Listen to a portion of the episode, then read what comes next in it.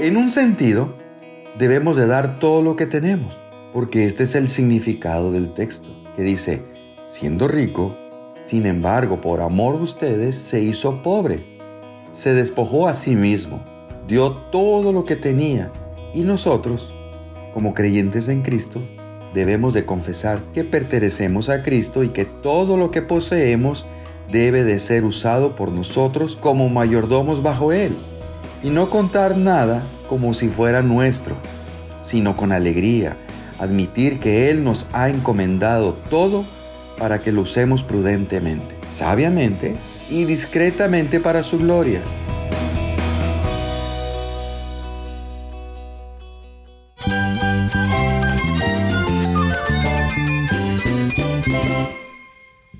Cristo es mi todo. Cristo es el Rey del universo, es quien guía nuestras vidas. Él es grande y amoroso. Él es real. Solamente Jesucristo es nuestro Señor y Salvador. Es mi guía quien me fortalece. En Cristo Jesús hay esperanza, hay paz. Y nuestro Dios es un Dios de rescate. Estás escuchando a El Faro de Redención. Cristo desde toda la Biblia para toda Cuba y para todo el mundo.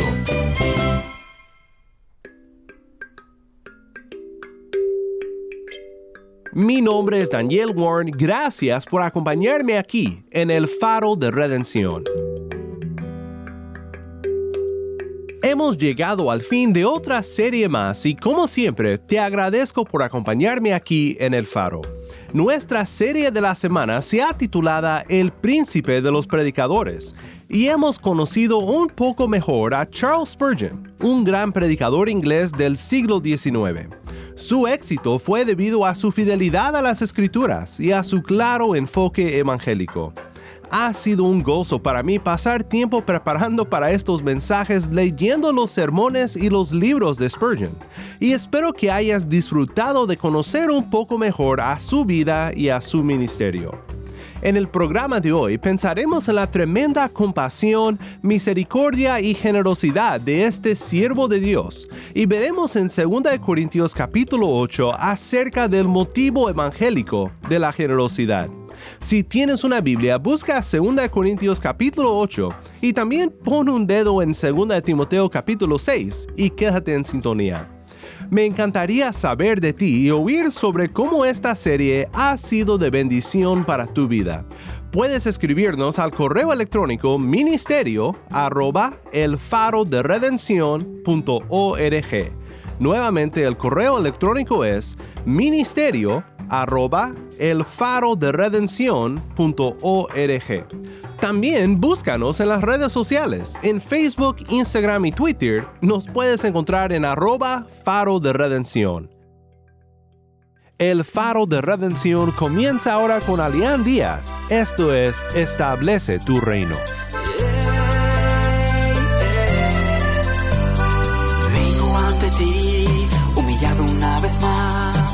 Lleno de heridas que solo tú puedes sanar.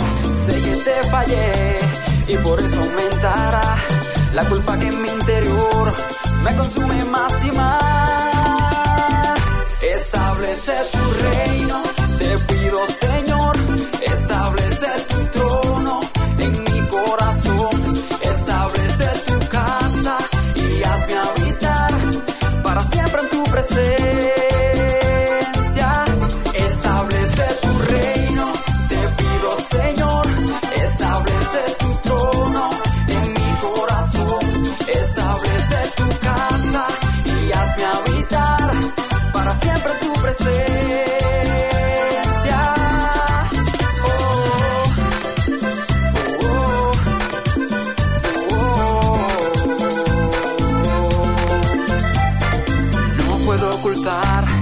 Miserable realidad que por mi naturaleza el pecado en mí está. Gracias a Jesús que pagó por mí en la cruz. Tú me miras diferente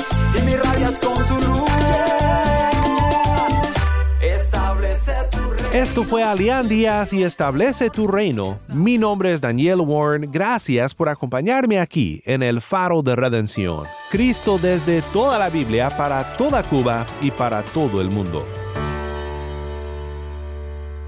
hemos llegado al fin de nuestra primera semana con el príncipe de los predicadores, Charles Spurgeon.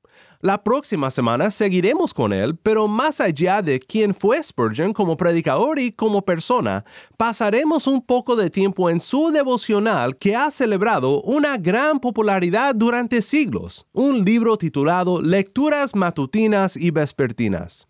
Antes de entrar al estudio de hoy, quiero regresar a una entrevista con el pastor Michel y su esposa Laura. Es nuestro placer aquí en el Faro poder compartir contigo lo que la iglesia en Cuba está haciendo en su comunidad por medio de ministerios de misericordia, tal como lo hizo Spurgeon en su día. Michelle y Laura llevan a cabo varios ministerios en Sasa del Medio, un pueblo cerca de Sancti Espíritu, Cuba. Michelle nos cuenta de los ministerios por los cuales su iglesia sirve a la comunidad. Eh, un ministerio que tenemos que se llama La Fe, que obra por el amor. Y nosotros a través de este ministerio cocinamos a 30 personas necesitadas. Eh, de lunes a viernes eh, se elabora el almuerzo y se le lleva a los hogares y algunos almuerzan en la iglesia. De eso se trata realmente, de ver las necesidades de la comunidad y responder con amor. Laura, su esposa, dice que el Evangelio se amplifica en los oídos de los no creyentes con los ministerios de misericordia. Hace alrededor de dos años comenzamos un nuevo ministerio, viendo la necesidad y mirando el gran número de madres solteras o desatendidas que había las cuales no podían generar muchos ingresos a sus casas porque tenían niños pequeños y se les hacía un poquito difícil trabajar y no tener un cuidado de calidad para sus hijos o lugar donde cuidar a sus niños, tenían que aportar mucho económicamente. Ahí surge la idea de la iglesia y la iglesia toma esta visión y la hace parte de ella y comenzamos con cinco niños de nuestra comunidad, hijos de madres solteras o desatendidas, para cuidárselos y que ellos tuvieran un tiempo donde pudieran involucrarse en la vida laboral. Después fuimos viendo que había muchas personas con esta necesidad en nuestra comunidad y fuimos ampliando el grupo de niños a llegar hasta hoy que tenemos 50 niños. En su mayoría son hijos de padres no creyentes, muchos de ellos, un buen por ciento, tienen madres solteras que no tienen quien les ayude económicamente a sostenerse y ahí vimos, porque creemos que los ministerios de misericordia ejemplifican lo que es realmente el Evangelio, el amor de Dios para con ellos y nos usa a nosotros como un canal de bendición para sus vidas. Ellos pueden ver a Dios a través de nosotros. Todos debemos de involucrarnos como cuerpo de Cristo en nuestras comunidades, para que el nombre de Cristo sea proclamado en palabra y también en los hechos de su pueblo.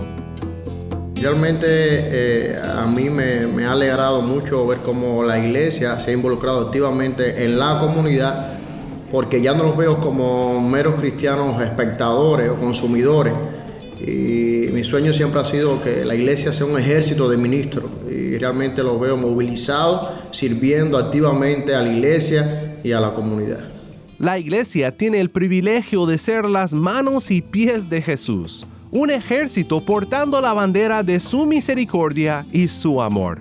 Y como nos cuenta Pastor Michel, la Biblia nos manda a no solo proclamar este mensaje, sino también a que mostremos la misericordia misma y el amor hacia otros que Dios ha puesto en nuestros caminos. Resulta fácil hablar del amor, pero la Biblia nos enseña a no amar de palabra, de labios, sino en hecho y en verdad. Entonces he tratado de llevar a la congregación a entender o a vernos como objeto de la misericordia de Dios, lo que hizo Cristo por nosotros. Y realmente entendiendo cómo nosotros hemos sido beneficiados con el amor de Dios y cómo Dios pensó en mí sin merecerlo, entonces eso ha llevado a la iglesia a entender realmente su propósito en cuanto al servicio al mundo. Y eh, nosotros pues precisamente lo que hemos tratado de hacer es eso, demostrar el amor de Dios en acción. Eh, que las personas puedan entender el amor de Dios no por lo que nosotros le decimos, sino por lo que nos ven haciendo realmente por ellos. Y creo que sí, hemos sido la voz de Dios, las manos de Dios, los pies de Dios entre ellos. Y sabemos que en este camino eh, eh, hay mucho tramo todavía por recorrer pero cada día eh, pedimos a Dios que realmente podamos llegar a necesidades sentidas de la gente. que no estemos encerrados en las cuatro paredes meramente existiendo, sino entendiendo que vivimos con un propósito y que hay, eh, la palabra nos dice que es mejor dar que, que recibir. Y siempre he dicho a la iglesia, entre tanto, vengamos a la iglesia esperando que Dios nos bendiga, eh, que otros me sirvan, que otros me den una palabra de ánimo y consuelo. Y no estoy pensando en cómo yo realmente puedo eh, bendecir eh, a otras personas, cómo yo realmente puedo ser de bien a otras personas. Entonces nos convertimos en meros parásitos espirituales que lo que hacemos es dañar la iglesia y lo que hacemos es impedir el ministerio de la iglesia, el desarrollo de la iglesia y el que la iglesia salga a alcanzar al mundo. Y entonces damos gracias a Dios porque en este proceso estamos y creemos que la iglesia ha entendido en gran manera, aunque como decía hay mucho trecho todavía por recorrer eh, en, este, en este camino. Cuando estamos de un mismo sentir con nuestro Señor Jesús y confiamos siempre en Él, podemos lograr un verdadero impacto entre los que más lo necesitan podemos confiar en que Cristo continuará conformándonos a su imagen, de manera que reflejemos su amor y misericordia para su gloria. Hoy para terminar nuestra breve exploración de la vida de este hombre llamado el príncipe de los predicadores, quiero compartir contigo la compasión de Spurgeon. Debido a su popularidad y a ser un autor prolífico, disfrutó de muchas fuentes de ingresos, pero lo que hizo con esta bendición de su dinero es de gran ejemplo. Fue un hombre compasivo y dado a la misericordia te comparto ahora el siguiente resumen de Byte Project, un proyecto que puedes buscar en YouTube y te lo recomiendo mucho.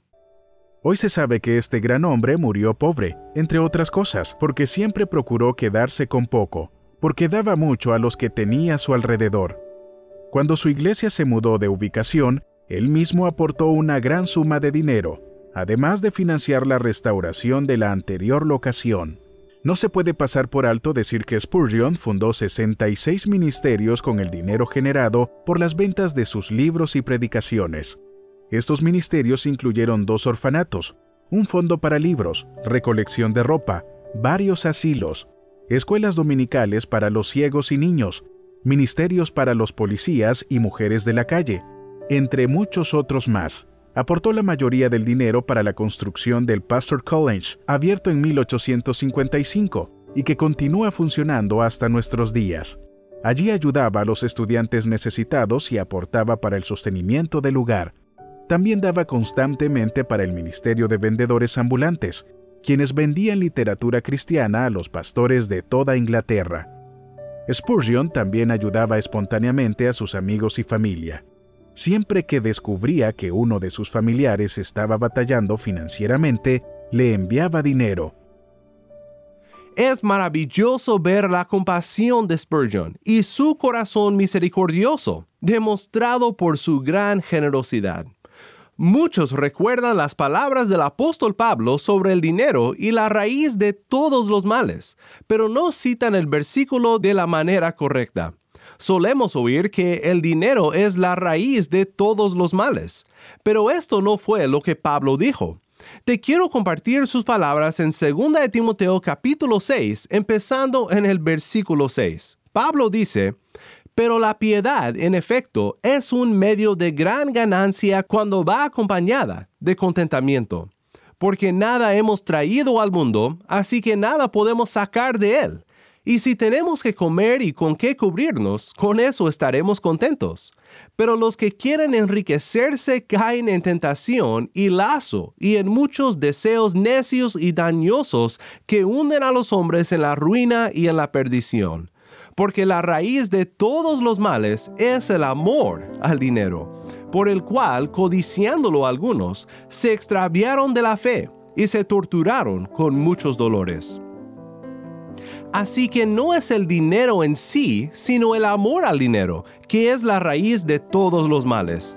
Pero el dinero, los recursos físicos, son una bendición, como asegura Pablo en lo que dice más adelante. Dice, a los ricos en este mundo, enséñales que no sean altaneros ni pongan su esperanza en la incertidumbre de las riquezas, sino en Dios, el cual nos da abundantemente todas las cosas para que las disfrutemos.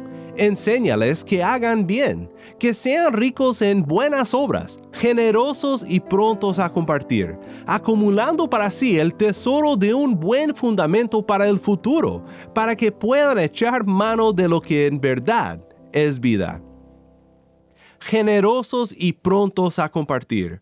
Esta es una descripción apta de Charles Spurgeon, y algo que aprendemos de Spurgeon es la liberalidad cristiana, el impulso generoso del corazón cautivado por el Evangelio. Merece nuestra atención que respecto a la liberalidad cristiana, la palabra de Dios no nos impone reglas estrictas. Recuerdo haber oído a alguien decir, oh, cómo quisiera saber exactamente lo que debo de dar.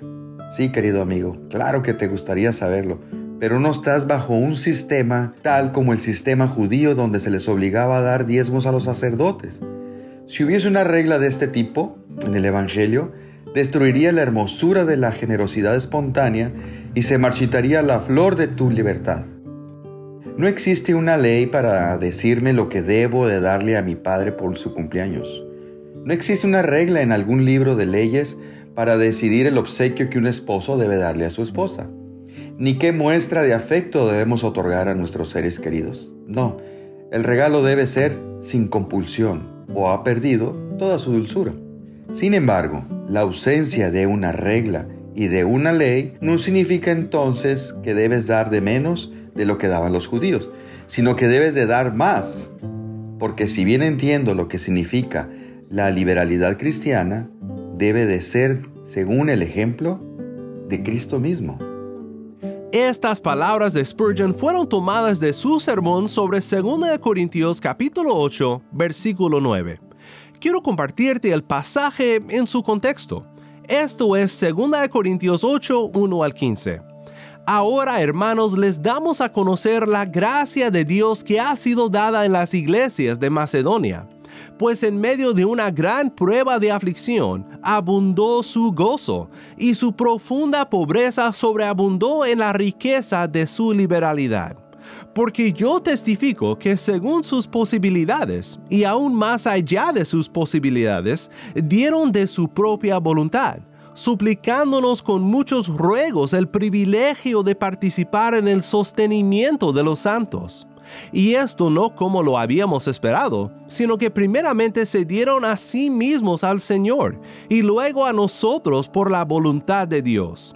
En consecuencia, rogamos a Tito que como él ya había comenzado antes, así también llevara a cabo en ustedes esta obra de gracia. Pero así como ustedes abundan en todo, en fe, en palabra, en conocimiento, en toda solicitud y en el amor que hemos inspirado en ustedes, vean que también abunden en esta obra de gracia.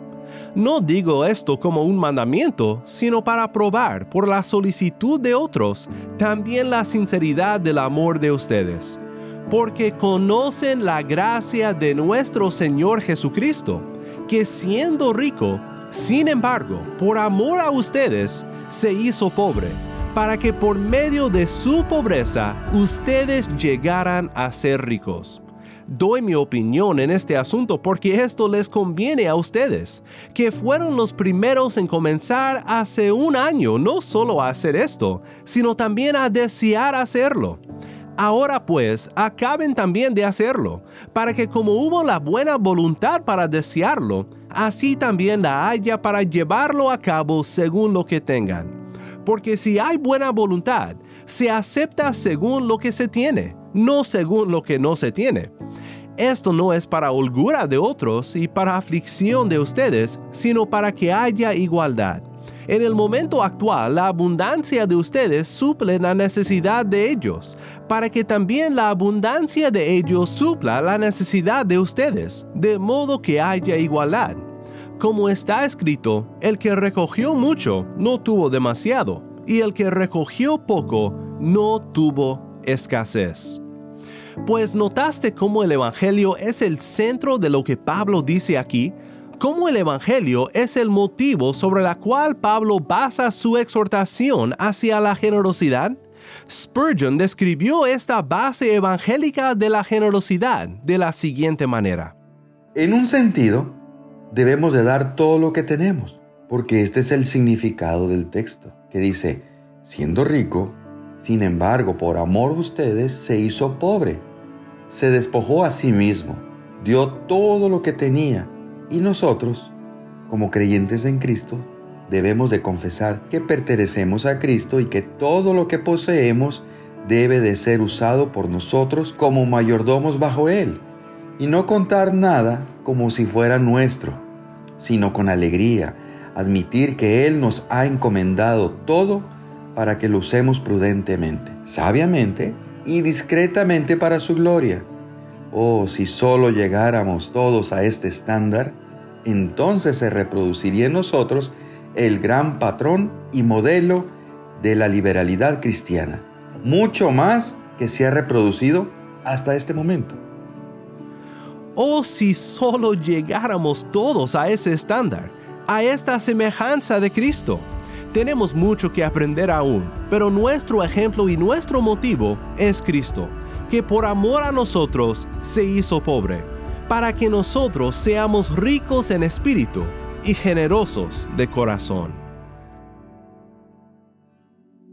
El herido fue por mi rebelión y sobre él el castigo llevó de nuestro dolor. Sufrió él por mí en esa cruz, cargando en él pecados pagó, justificado soy. Y con su amor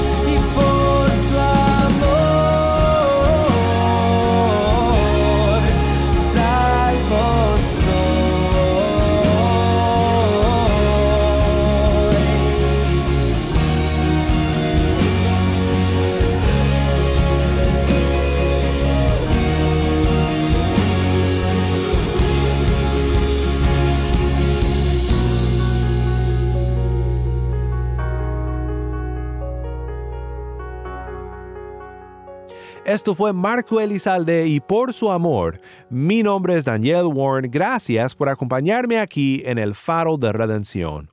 Es importante que recordemos siempre el gran sacrificio de Cristo para redimirnos, para hacernos ricos en su gracia, porque esto nos hará ricos en su misericordia.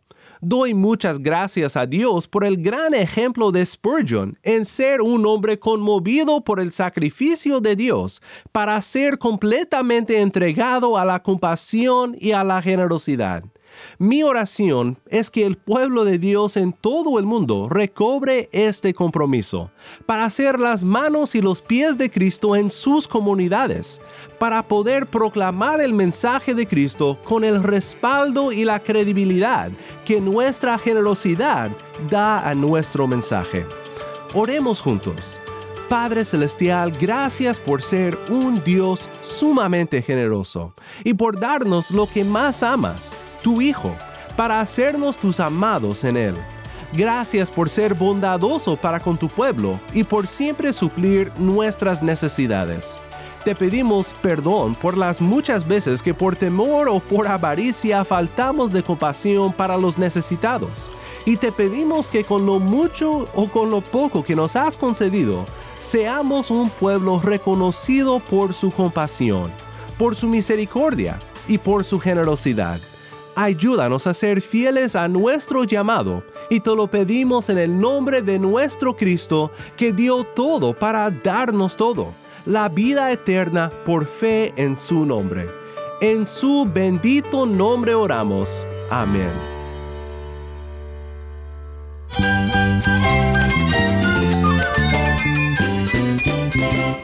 Como un faro de los muchos que se encuentran en la costa de Cuba, guiando a los barcos con seguridad al puerto.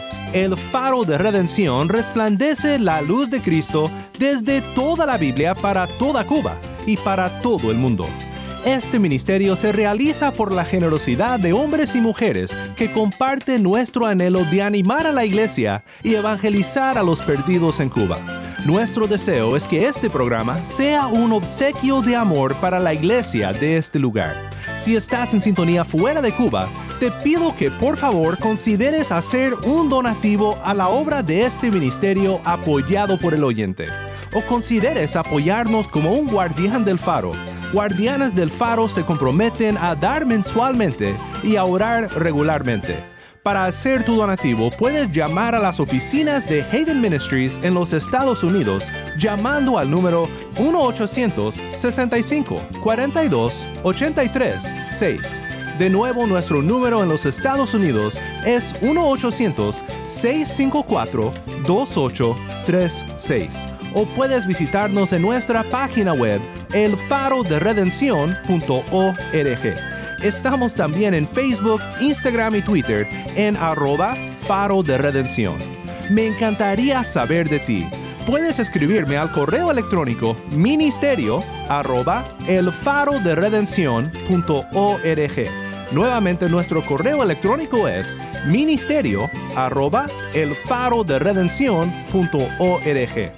Mi nombre es Daniel Warren. Te invito a que me acompañes la próxima semana cuando, como siempre, anunciaremos la gracia de Cristo desde toda la Biblia para toda Cuba y para todo el mundo, aquí en tu programa de bendición, El Faro de Redención.